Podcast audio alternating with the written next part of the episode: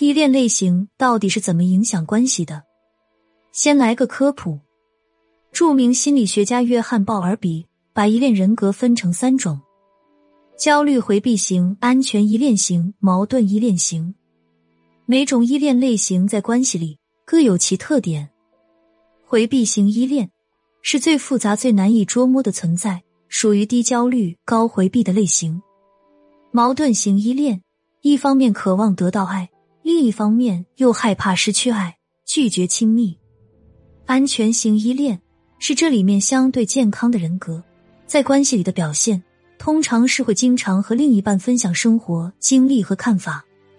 喜欢我们今天的内容，或者想要参加更多免费活动，搜索订阅公号“恋爱成长”，我们会有不定期福利发放，还有好礼相送哦。可能你会说，依恋类型到底是怎么形成的呢？其实是在我们零到十八个月。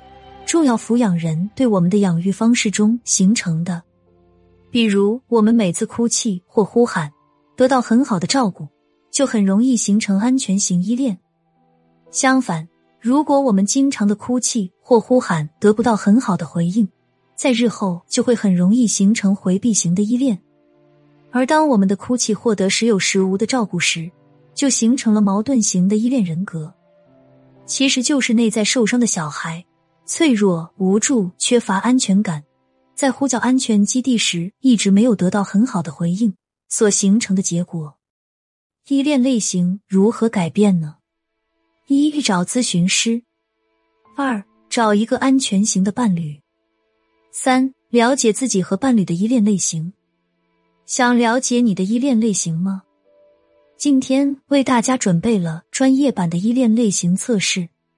是教研组老师们改编自弗雷利·沃勒和布伦南二零零零年发表的修订版亲密关系问卷，大家可以来测测。